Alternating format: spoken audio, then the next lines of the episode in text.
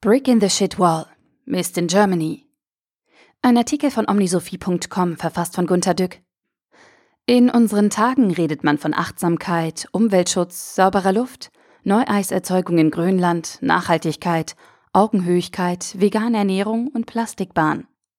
Die Idealisten schwelgen in vorgestellten Welten, die so unsagbar fern sind, dass sich die Politiker, die sich manchmal vor Wahlen wie Praktiker geben können, solche Träume eigentlich nur in ihre Wahlprogramme integrieren müssen.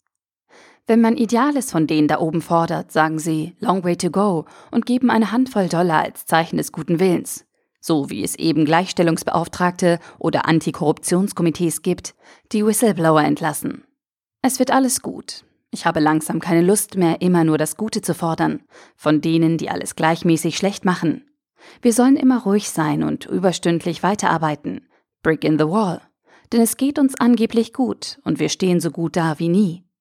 Heute steht in der Zeitung, dass die deutschen Finanzbehörden 50 Milliarden Überschuss in den Kassen haben. Die Überschriften in der Presse lesen sich so. Das weckt Begehrlichkeiten oder sogar wohin mit dem Geld. Da denken dann alle nach, wie es aus dem Fenster geworfen werden kann. Dabei müssen wir doch eine Menge Karren aus dem Mist ziehen. Ich habe eine kleine Liste für Sie vorbereitet, die Sie bitte erstmal ernst zur Kenntnis nehmen könnten. Vielleicht haben Sie noch mehr Unterpunkte zu liefern. Vor lauter Zorn fällt mir sicher nicht alles gleich ein. Das Pflegesystem ist menschenunwürdig unterbesetzt und lässt schnöde sterben. Das Gesundheitssystem ist marode, nicht mehr Arzttermine gibt's. Der Breitbandausbau findet nicht wirklich statt. Die Waffen der Bundeswehr sind nicht einsatzfähig, schlecht und alt. Zigtausend Soldaten werden bezahlt, ohne arbeiten zu können. Museen, Theater, Kunst, Musikschulen trocknen aus.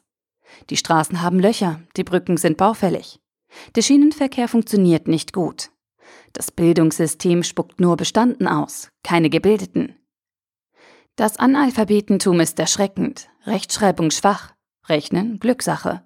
Gut ausgebildete Facharbeiter fehlen an jeder Ecke. Die Universitäten sind baufällig, sie verkommen.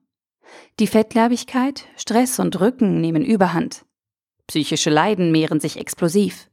Altersarmut breitet sich aus, die Renten sind in Realgefahr. Die Armut an sich nimmt ungeheure Ausmaße an. Das Lohndumping führt zu Berufen, die kein Leben möglich machen. Bezahlbarer Wohnraum schwindet. Die Luftverschmutzung ist sogar schon gesetzeswidrig hoch. Großkonzerne betrügen ungestraft munter weiter mit Diesel- und Zinsmanipulation. Die Gesetzgebung verbietet alles Neue, was nicht 100% Vorteile für Lobbyisten hat.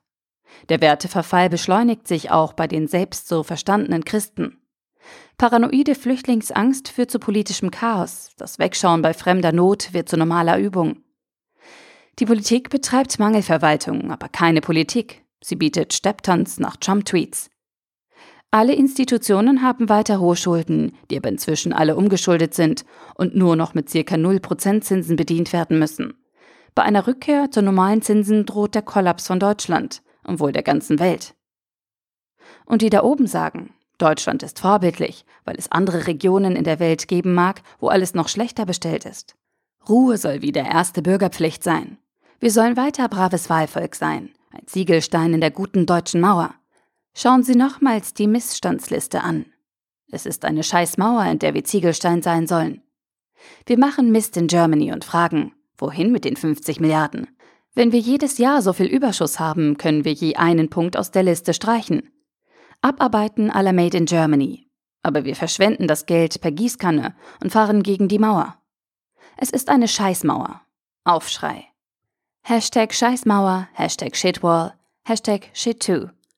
Lasst uns einfach die Hausaufgaben machen.